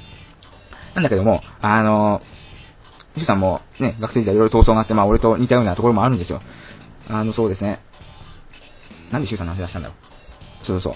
ちょっと象徴的なね、話があって、今日日テレ歩いてる時に、あ、フジテレビのあの、この前の26時間テレビの話が出たんですよ。俺今回26時間テレビ、前半の6時間半ぐらいと後半の3時間半ぐらいは、えー、録画していたんで、えー、もちろんそれも何回も見たんですけども、やっぱね、いつも20、いつも27時間テレビですけど、まあ、あの27時間テレビはね、ちゃいますね、今年は。うん。やっぱ、しんすけさんが、あやってるだけあって、うん、ちょっと24時間テレビに近いものがあったな、というふうに思いますね。もう俺好きですよ、ああいうの。うん。やっぱ笑いの、笑いがあって、で、その隣に感動があってみたいな。ああいうのいいですね。いつもだいたい富士の24時間って笑いだけじゃないですか。だから空虚だと思ってるんですよ。あれはいいわ。本当に今年は良かった。うん、感動した。あの三輪車レース最後泣いてましたからね、俺も。うん。ちょっと最近涙もろくなったんでね。うん、あの、まあ、ちょっと感動したわけですけども、しんすけさんとさんまさんの話が出たんですよ。あの、深夜にしんすけさんとさんまさんが二人で対談してる番組もありまして、番組というか、まあそういうコーナーがありまして、あの、しゅうさんもそこ見てたんですけども、うん。しゅうさん自分で言ってましたね。俺はさんま派だって。あの、自分がどっちかといえば、うん。スタンスがね。で、俺ももちろんしんすけ派ですけども、あ、そうだなというふうにね、思いました。これ象徴的な話なんですよ。うん。さんまさんもね、プライベートではっていうか、うん、深いことは言いますけども、テレビじゃあんま言わないじゃないですか。やっぱ、あの、そういうところがしゅうさんにもあって、まあそうですね。まあそういう、俺もね、しゅんさんとそういう、さんましんすけみたいなそういういい関係でずっといられたらいいなと思ってるんですけども、あの、本当に、一個上なのにね、ちょっと、あの、失礼な発言も、あの、まあ、私のね、私の失礼な発言がいろいろあったりしてもね、あの、怒らないで、えー、認めてくださって本当に、えー、器の大きい方だなと、えー、思っておりますが、いや、本当にね、いい仲間持ちましたね。うん。俺は何の話をしてるんだ そう、クラスでマクロで見る話からシュンさんの話が出たんだけど、なんかね、繋げようと思ってね、その話をしたんだ、俺は。なんだっけ？そう。あの、思い出した。しゅんさんも俺もね、ひねくれてるんですよ。番組中にもありましたけども、実は高校生時代、電話で何時間か話したことあったんですけども、あの、お互いを自己中だって褒め合っていたりとかして、あの、まあ、それでいろいろありましたけども、うん、やっぱりお互いに本当にひねくれてるんですよ、俺らは。なんか、物事をなんか、真正面から素直に捉えないところがありまして、だから自己中という言葉を使って褒め合うんですけども、結構ね、あの人もね、変わってましてね、うん。あの、なかなか俺はいいと思います、ああいう人は。まあ、素直な人は悪いという話じゃないし、素直な人はそれでいいんですけども、やっぱああいう見方をする人は絶対必要だし、ちょっといろんなね、物事、いろんなアプローチからね、見れる人なんで、本当に、うん、今でも尊敬しますよ。うん。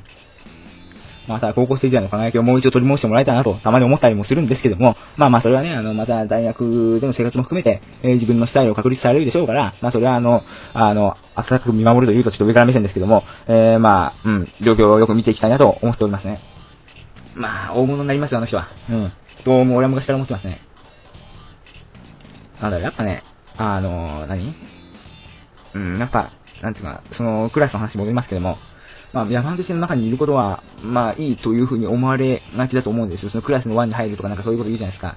でもね、やっぱね、俺はね、一歩引いてね、見ていたいなっていうのがありますね。うん。なんか、なんていうのかな、俺が作ったもわけではない。誰かが作ったみこしの上に乗っかって、ワイワイ騒いでいるのは俺は好きではないんですよ。うん。うん、まあ、昔本にも書きましたけども、自分が作り上げた土俵でなかったら勝負したくないというのがね、あるんですね。他人の土俵では勝負したくないと。というのは、何ですかね。なんかね、刹那的というかね、本当になんか、ミクロすぎちゃって、マクロの視点が全然入ってないんですよね、大体。あの、俺がそういう認めた、俺が認めたって言ったら、ちょっと言い方あるかもしれないですけども、まあ俺がそういう何、評価している人ではない人が作り上げた土俵というのは、ミクロ的すぎてマクロの視点が全然入ってないから、なんか本当に、その場一時で終わってしまう。まあ要するに今まで27時間テレビみたいなもんですわ。うん。まあそういうどんちゃん騒ぎも嫌いじゃないけど、あんまりしたくないなというのはありますね。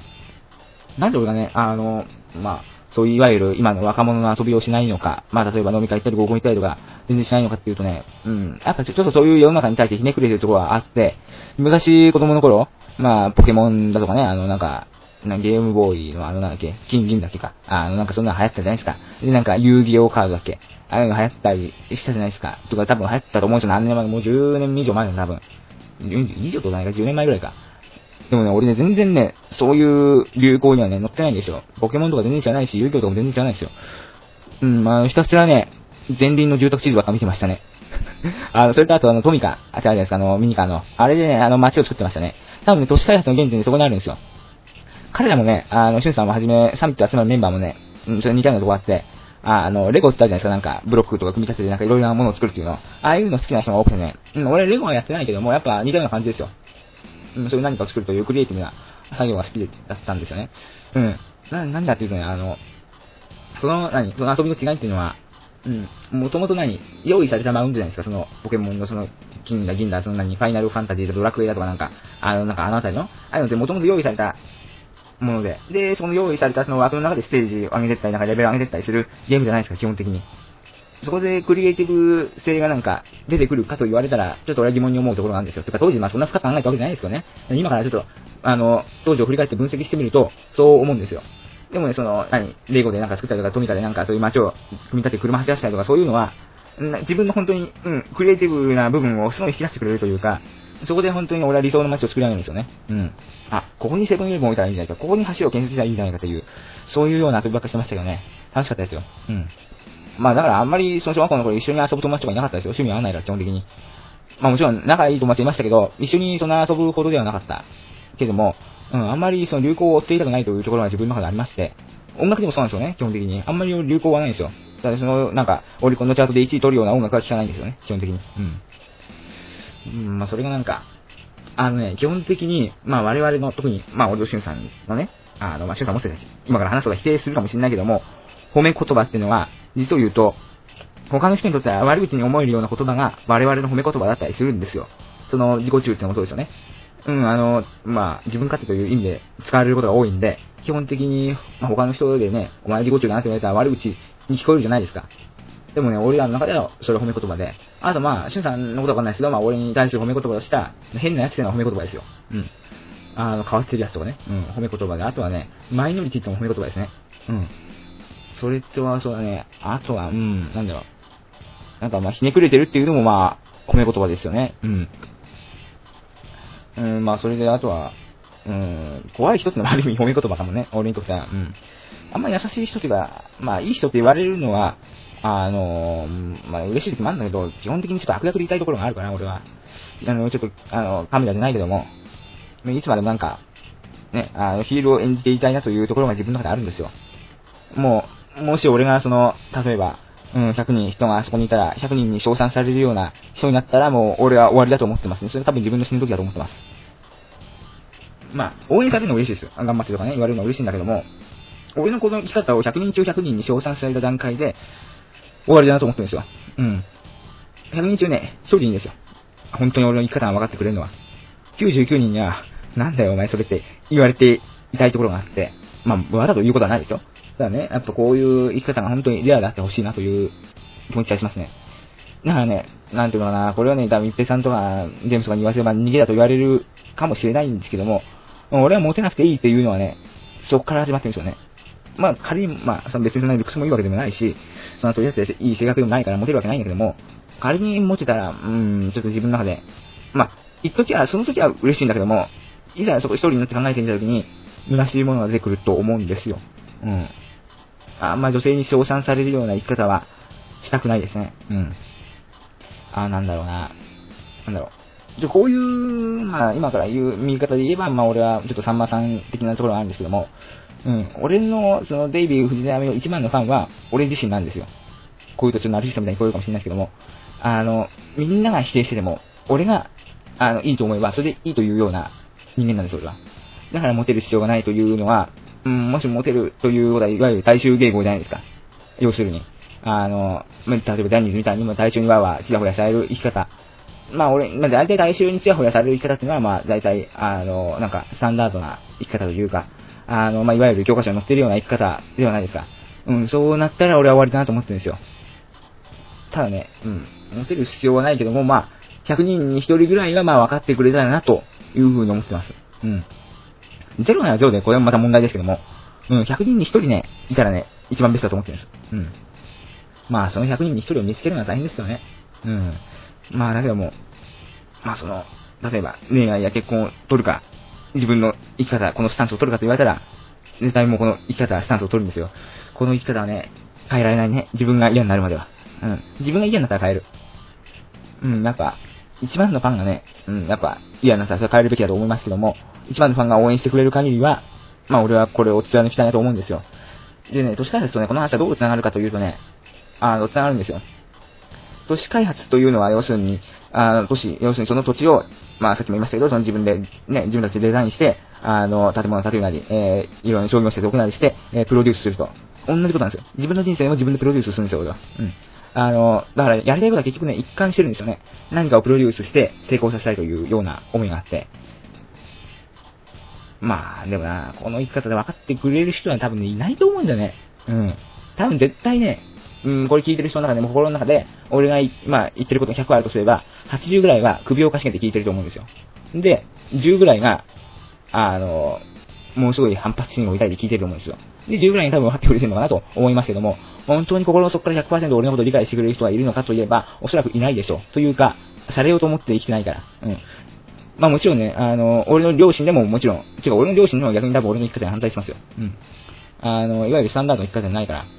彼らはやっぱ無難にね、あの、やっぱり、ある程度、あの、ね、大衆ともうまくやっていくような感じで生きてほしいというような願いを持ってる。まあ、親としてはそれはね、当たり前のことだと思いますよ、もちろん。うん。まあ、それは愛情だと思ってますから、あの、もちろんそこに関しては、まあ、感謝はしております。でも、あの、多分そう思ってるんですよ。でも、この俺がね、それをね、許さない。うん。そうなんだよな。うん。当たり前のところを取りたくないんだな。結局は。うん。まあでもこういう人間じゃないと都市開発はできないよ。うん。あの、なんていうかね、やっぱね、同じ四角い直方体のビルができてる都市よりあの魅力的ではないんですよ。やっぱいろんな形のビルが、うん、本当になんか、いろんな方法で存在してる。本当統一じゃなくてバラバラでいいんですよ。だから俺は、ヨーロッパの都市はね、あんまり好きじゃない、逆に言うと。だからこれ言うと建築分かってないとか言われそうだけど、俺はヨーロッパの統一感のある、なんかレンガ調の都市は好きじゃないんですよ。うん、だって、なんか没個性というか、なんかそういう街の景観を重視するとか言っても、あれじゃあね、まあ、冗談でいい、冗談で言えば、あれ酔っ払って書いたらね、自分の家がどれか分かんなくなりますわ。だから、ああいうの好きじゃないな。うん、本当にバラバラでいい。なんかね、都市論の本でなんかね、汐留批判されてましたけど、俺はね、汐留好きですね。あのバラバラ感が。うん。あの無計画さが好き。うん。やっぱああいう街を作りたいなと思ってますね。丸の内のね、地下とか好きですね。まあ、あれはもう、本当三菱地所の開発でね、以上整然としてますけども、あの、人が来ないのにあの綺麗さ。うん。ああいうのはいいですね。やっぱね、まあ、確かに商業ですから、これは、人を集める集客力があることが、やっぱ大事前提だと思いますよ。やっぱ人が来ないと、経済活動もそこでは生まれないわけだから。だけどね、やっぱね、うん、個人的なその、うーん、アートな見方で言えば、まあ、俺の中のね、アートの見方で言えば、うん、人が来ないのにいい開発されているところが俺は好きですね。うん。なんかちょっとした、うん、隠れ家にした気分。隠れ家といえばね、今ちょうどね、ネットを見てね、思いついたんですけど、まあもちろん9月にね、あの、まあ旅行に、まあ友達と旅行に行くつもりで見計画立ってますけど、うん、8月の後半に1泊2日ぐらいでね、ちょっと旅に出ようかと思ってね、今思ってるんですよ。うん、あの、まあ、2デーパス使って、1日、あの、ね、2日で300、300じゃない、3500円か。うん、で、やっぱ、本当になんか、無になって考えてみたいなと。違う、もう、一人暮らしだから無になって考える時間なんてあるんですけども、まあちょっと状況を変えてね、あの、考えてみたいなと。まあいつもの通勤電車なくて、あの、ローカル電車にね、揺られて、えー海とか山とか見ながら、ほんとぼーっとする時間をね、作りたいなと思ってますね。うん。なんだろうな。こう、これは、うん。今日のタイトルは本当都市開発から見る生き方ですよ。本当にあの、ちょっと、ね、あの、まあ、この時期ですから、もしかしたら、あの、政治に対してデイビーがどういう発言するかとか、そういうのを楽しみにしてくださっている、その、えー、読者、視聴者の方が、まあ、一定数いることは私は、えー、重々承知しておりますけども、やっぱり選あの選挙前だからこそ、あえて、うん、そういうことに触れないでこういう話をするのもいいかなと思いまして、えー、この、ね、ここ、今回と前回、えー、2回は、えー、政治外のことでお話しさせていただきましたね。うん。はい、ちょっと触れましょうか。あの、せっかくだから。あのね、あの、私はどこに投票するとか、まあ、どこに投票するって、まあ、権利ないんだけど、あの、どこのを支持するかってことは言いません。言いませんけども、まあ、あの、高速道路無料化はやめた方がいいと思いますよ。本当に。あのね、民主党の批判だけしておきます。あの、前原さんを除く、か前原さん、あの、ネクスト、えー、キャビネットに入ってないから、あの、批判しておきます。あのね、あの人たちはね、本当に何、家計というものをね、わからないで、ここまで育ってきてるんじゃないかって思うぐらいなんですよ。まあ、そもそもね、高速道路の話ちょっと後でしますけど、あの、節約をして柔軟長と生まれるとは言ってますけど、あれはとんでもない話だよね。冗談じゃないですよ。ああ、もちろんね、俺は国の、ね、あの財政を全部調べたわけじゃないから、はっきりとしたことは言いませんけども、でも、普通ね、普通の主婦の感覚で考えてみてください。節約したからって、まあ、ね、1000、2000の金額は、まあ、かけて言えばね、あの、出てくると思いますよ。それは節約すれば。ね。例えば電気をこまめに消すとか、えー、そういうふうな、うん、ね、あの、無駄遣い、無駄なバッグを買わないとか、そういう、ね、あの、ことをしていけば、それはね、まあ、1000、2000は生まれるかもしれませんよ。でも、そんな何、あの、増税をしなくても、この社会保障の何、その給付とこの高齢化のバランスに耐えられるほどの金額を節約によって捻出できるなんてことはもう当然ありえない話で、それは家計を預かったことのない、あの、人間のお話だと思うんですよ。うん、まあ男性が多いからそう言うんでしょうけども、節約だけではね、根本的な問題はね、解決しないですよ。うん。まあ、増税が必要かどうかという議論は今しませんけども、何かしらの方法で税収なり、その保険料なりなんか上げるか、もしくはその支出を減らすか、あの、ね、インを増やすか、アウトを減らすか、ということを考えていかないと、節約だけでそんな、ね、予算の組み替えだけでそんな、ね、何十兆もそんなに、何十兆、十何兆か、もうそんなにお金を捻出できるなんて、そんななんか夢物語をね、語ってるようじゃダメですよ。本当になんか、国政を、あの、本当に担う気があるのかどうなのか、疑問に思いますね。あとね、高速道路無料化、これ絶対ね、やめた方がいいです。やめた方がいいですよ。これは悪性ですよ。まあ、しゅんさんには簡単な説明しましたけど、あのね、これは交通経済学を知らないですね、皆さん多分。まだ交通経済学なんて勉強したいんでしょうけども、あの、むしろね、やっぱり、料金をね、あの、一般車は引き上げて、トラックとかを減らした方が俺はいいと思ってますね。うん。というのは、あの一般社に今1000円にしてるあれも本当に良くないと思いますよ、俺は。はっきり言って。今、このインターネットが普及している時代にとって、あの、時代ですよね。あの、で、ネットショッピングとか盛んに行われている。で、まあ、昔はネットがない時代というのは、だいたいそこの現地で物をみんな調達してるわけですよ。あの、東京なら東京で、まあ、物を買う。で、まあ、静岡なら静岡で物を買うということが、あの、まあ、定着してるわけですよ。でもネットが入ってきたことによって、静岡の人が大阪の業者から物を買うということも、あの、個人体、あの、商売のね、商人の話だね。今、企業間取引じゃなくて、あの、まあ、そういうような、他の遠くの地域の人から物を買うということは結構盛んになってきたわけじゃないですか。あのネットショッピングした人はわかると思いますけども。そうすると、まあ何が重要かというと、まあもちろんその、あの、お金の決済手段、まあもちろんそういうカードなり銀行振り込みなり、いろいろありますけども、まあそういうのももちろん重要になってきます。で、まあやっぱ一番大事なのはやっぱ運送ですよね。運搬。で、なるべく早く、えー、その、お客様の希望する時間帯にお届けするということは。そういうのはやっぱ、まあ、日本、今の日本の現状でやっぱトラック輸送が主流なんで、まあ、鉄道輸送もありますけども。まあ、大体だから、えー、トラックがね、深夜高速道路を走って、えー、行くわけじゃないですか。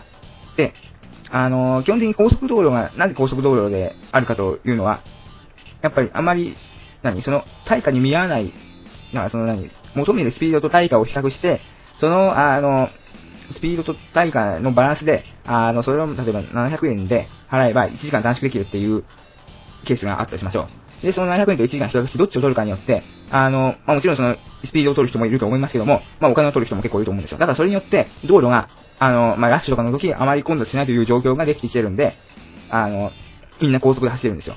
これ無料化したらどうなると思いますか？別にね、ちょっと、あの、別にそんなに急いなくても高速乗っちゃうでしょ？信号ないで、ないし走りやすいんだから。渋滞しますよ、これは。うん。あの、特に朝晩。大変なことになると思います。で、例のトラック優勝も、あの、ね、どんどん増えてくる時代ですから、その時代にこの混雑する状況、道路が混雑する状況というのを生み出してしまったら、物が正確にやっぱ迅速に届くということはなくなりますよ。うん。アマゾンとか早いじゃないですか、結構。で、それもね、なくなってしまいますよ。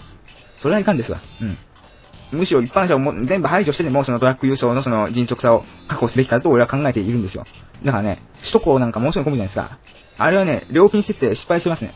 あの料金じゃね、首都高は多分ね、あの、あれなんですよ。あの、料金と時間考えたら明らかに料金の方が安いなんですよ。だから、首都高の料金2倍に上げたら、2倍か3倍かわかんないけど、料金値上げすれば、あの、あれですよ。その、首都高の本来の高速機能が復活する可能性も十分あると思います。うん。まあもちろんね、わかりますよ。あの、その、要するに諸外国ではそういう高速道路というのは無料ですし、基本日本もね、あの、ある程度の目処がついたら無料にするという話だったというのは、それはわかります。の政治的に。でも、有料だからこそ、その、高速というような特性を生かされるということを忘れてはいけない。うん。さあ、アメリカならいいと思いますよ。それはね、別に飛行機である程度輸送してそこからちょこちょこっとトラックで配達するぐらいだったら。日本では、ね、日本全国トラックとかでね、あの、高速道路使って止まるんだから、ちょっと考えた方がいいですよ、あれは。うん。まあ、その代わり、まあ、その一般の人をその優遇したかったら、その高速道路無料化じゃなくて、その、鉄道料金を、まあ、その JR がやってるから、まあ、高速道路は民間ですよ、はっきり言って。まあ、その、ね、その、補助金でもなんでもいい、どういう仕組みでもいいですけども、まあ、その鉄道料金の、例えば特急料金を、あの、まあ、その特急料金の負担割合が、あの、減るような、そういう政策を取った方がよっぽどいいと思うんですよ。あれは、あれはほら、あの、基本的に、その、個人、個人向けというか、そういう、何、荷物の運搬よりも人の移動に使うことが主流じゃないですか、この国では鉄道というのは。まあ、もちろん荷物の運搬もありますけども。まあ、だから、あの、やっぱり、そうですね、やっぱその庶民に対して、その、何、そういう移動手段のその優遇を図りたいのであれば、道路に手をつけるべきでなく、やっぱり、そうですね、あの、鉄道の方に目をつけるべきだと思いますし、やっぱあの、過疎、まあ、地方に対して優遇したいのであれば、そういう、何、過疎地域のその交通も、ひどいところではね、あの、2時間に1本しか電車走らないところもありますから、ああいうところに、やっぱお金を注いで、あの、もうちょっとね、あの、運行の本数を増やしたとか、あの、そういうね、え旧国鉄時代からね、JR に変わって結構赤字路線が廃止になりましたけども、ああいうのちょっと少しずつね、まあ、もちろん国営なくてもいいですよ。あの、JR に任せても負担がありますから、まあ、第三セクターみたいな形でもいいですよ。だから、そういうのを復活して、あの、ちょっと鉄道の方にやっぱ重点を置くべきだと考えます。個人に優遇してくれば。ちょっとそこをね、考え直してもらいたい。だって、環境を訴えてるのに、車優遇したら意味ないでしょ。矛盾してますよ。うん。でね、子供手当、一番くだらん。本当にこれくだらんと思いましたね。いや、まあ、配偶者控除とか、あのね、やめるんでしょ、確か。うん。要するに子供がいない世帯は負担増えるでしょ、確かあれ。ほんとバカバしいと思ってますよ、あれ。基本、だってそういう問題じゃないじゃない？基本、あの、そういう何、子供がいる家庭にお金を配れば済むという問題ではないでしょ、これは。教育システムの改革をすべきなんですよ。っていうかその、子供を別に増やせばいいという問題ではないですよ、その、あの、なんていうんですか？要するに高度成長時代に戻りたいだけなんじゃないですか？その人口がどんどん増えていく時代に。でも、実質それは、あの、望めないですよ。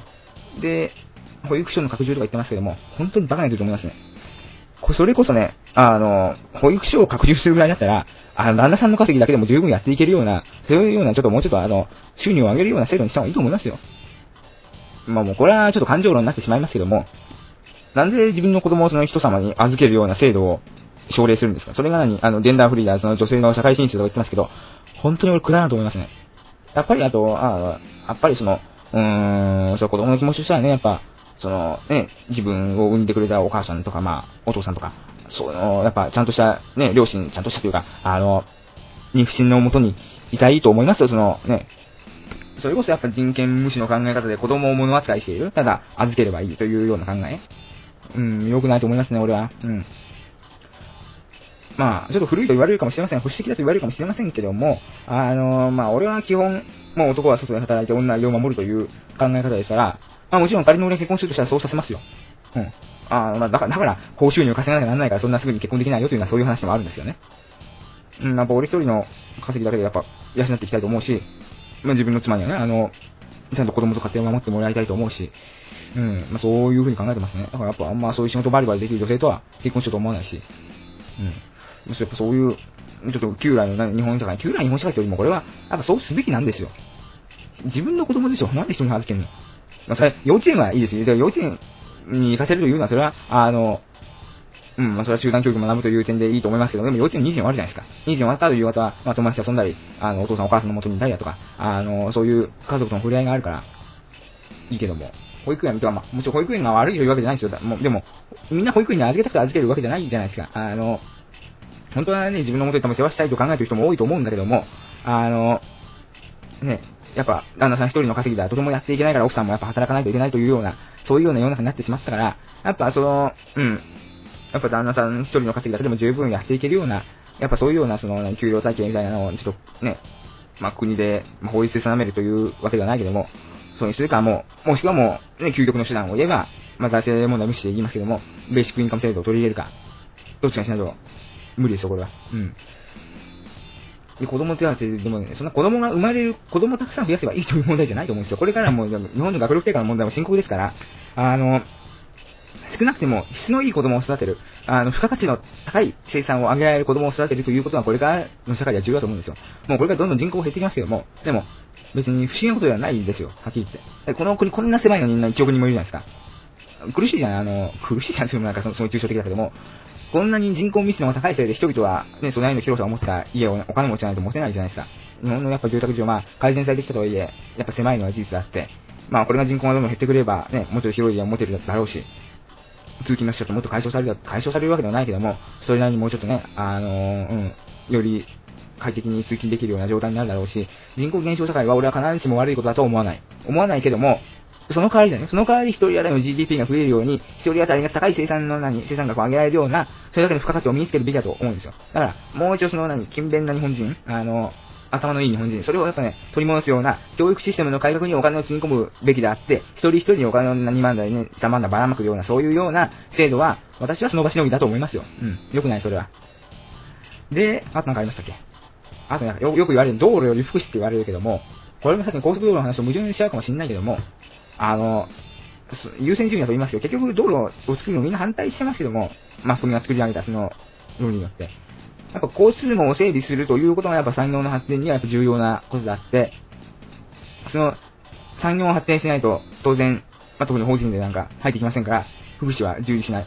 あの、なんですか、今のこの、まあ、ほとんどの自治体が財政状況逼迫してますけども、まあ、東京都とかほら、資金が潤沢にあるわけじゃないですか。で、東京都ってのは結構福祉いいんですよ。あの、中学生の確か医療費無料でしたっけ？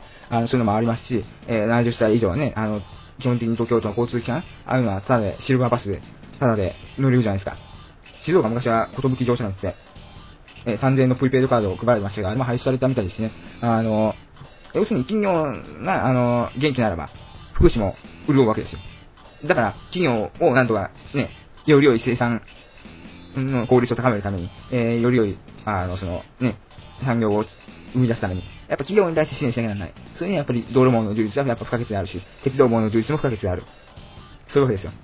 道路より福祉というのは一見正しいように思えるんだけども、結局は、あの、将来に借金のその付けを残すだけで、結局あれなんですよね、老人の論理で、自分たち死ぬから多分借金かけないと思ってるかもしれないけども、俺らにとっては重大な問題なんだから、そんな、今そんな年金なんか配ってる場合じゃないんですよ、はっきり言って。もう年金配るのやめてでも財政立て直してくれないと困るんですよ。増税してでも。だからそんな年寄りいじめとか何とか、ね、後期高齢者制度言われますけども、そんなのんきな状態じゃないんだって、やっぱ国の借金を自分の借金だと思えないこの国民性というのはまず第一問題だと思うんですよ。まあ日本の借金時計というサイトを見ればわかると思いますけども、まあ日々ね、まあ、1秒ごとにどんどんどんどん増え続けてるわけで、一人当たり何百万ぐらいのね、まあ人口で割ると借金持ってるわけですけども、それを自分の借金だと受け止められないと、やっぱそういう道路より福祉みたいな、もうちょっと俺たちに金配るみたいな、そういう議論が巻き起こってくるわけで、あのね、ミクロマクロの話をすると悪いけども、人生論って。ミクロは悪いとは言わないけども、あまりにもこの国というか、この、特にこの国だ、この国の人々は、マクロで物事を考えられない人が多すぎる。みんなミクロで見てるんですよ。ミクロとかミクロでしか見れない。から、俺は嫌なんです。俺はマクロで生きようと決めたっていうのはそういうのに対するレジスタンスでもありますけども。要するにその場しのぎ、えー、その場の自分のことだけしか考えられてないんですよ、結局は。マクロで国全体を見て、で、またあの、ね、あの、何十年後、何百年後先の未来のことを考えて、それを全部、ね、勘案した上で、今何をすべきかというのを算出して、そして、そこで初めてミクロの視点に戻して、そのミクロで、あの、具体的にはどうすればいいかというのは、あの、組み立てるべきなんですよ。マクロの視点なしでミクロの視点だけで生きていたら、将来にわたって、いろんな問題を山積してますけども、解決しないばかりか、どんどんどんどん問題を先送りにして増え続けさせるだけなんですよ。基本的に、なんていうかな、うん。生き方がね、不器用、不器用はいいけども、あの、なんていうかな、生き方が下手な人、大体なんか、何なんか、生き方がおかしい人、おかしい人ってのはあれだな。なんか、本当になんかダメになっていく人っていうのは、あの、まあ、まあ、はっきり言って我々もほら、高校から大学になって、大学デビューなんかしちゃって、あの、遊び回ってる人もいますけども、彼らにかけ、なんでそうなるかというと、ミクロの視点だけで見て、マクロの視点が欠けてるから。そうなんですよ。もうちょっと国民一人一人がマクロの視点で国全体のことを考えられるようにならないと、この国は成長しないんですよ。ただ、ただね、あの、ある程度、お金に余裕があるとか、自分の生活がある程度守られている状況になければ、マクロで考えられないっていうのも、それもわかります。だからね、ベーシックインカム入れるの一つの手かもしれませんね。あの、まあ、要するにベーシックインカムでは簡単に言えば、定額給付金を永遠にやる。という制度です。まあ、というかね、ベーシックインカム別にあの、その定額給付金みたいに別に組まなくてもいいんですよ。あの、減税でもいいんですよ。定額減税。うん。あの、定額減税やって、で、まあ、その、で、ある程度その税金に満たない人たちに対しては、給付をするような形で、え運用するともいいと思います。ある程度生活を保障した上で、あの、やるというのも一つの手だと思います。そうすればいろんなね、別に変な、いろんな手当配らなくても済むでしょ。それだけ例えば、1ヶ月月10万なら10万だけ渡して、それで頑張ってくれって言って、そうすれば、まあ、働くな、かなくなる人も多分まあいると思いますよ。うん、それは。まあ、そういう人はそれなりの生活水準でしかないんだから、いいじゃないですか。あ、でも、それでもちろん格差生まれると思います。それで、だから、そう、スタートラインはある程度用意した、用意してあげたい、国が。で、スタートラインから先はもう個人の自由でいいじゃないですか。で、ある意味今の格差の議論を壊すには、このベーシックインカムは有効だと思うんですよ。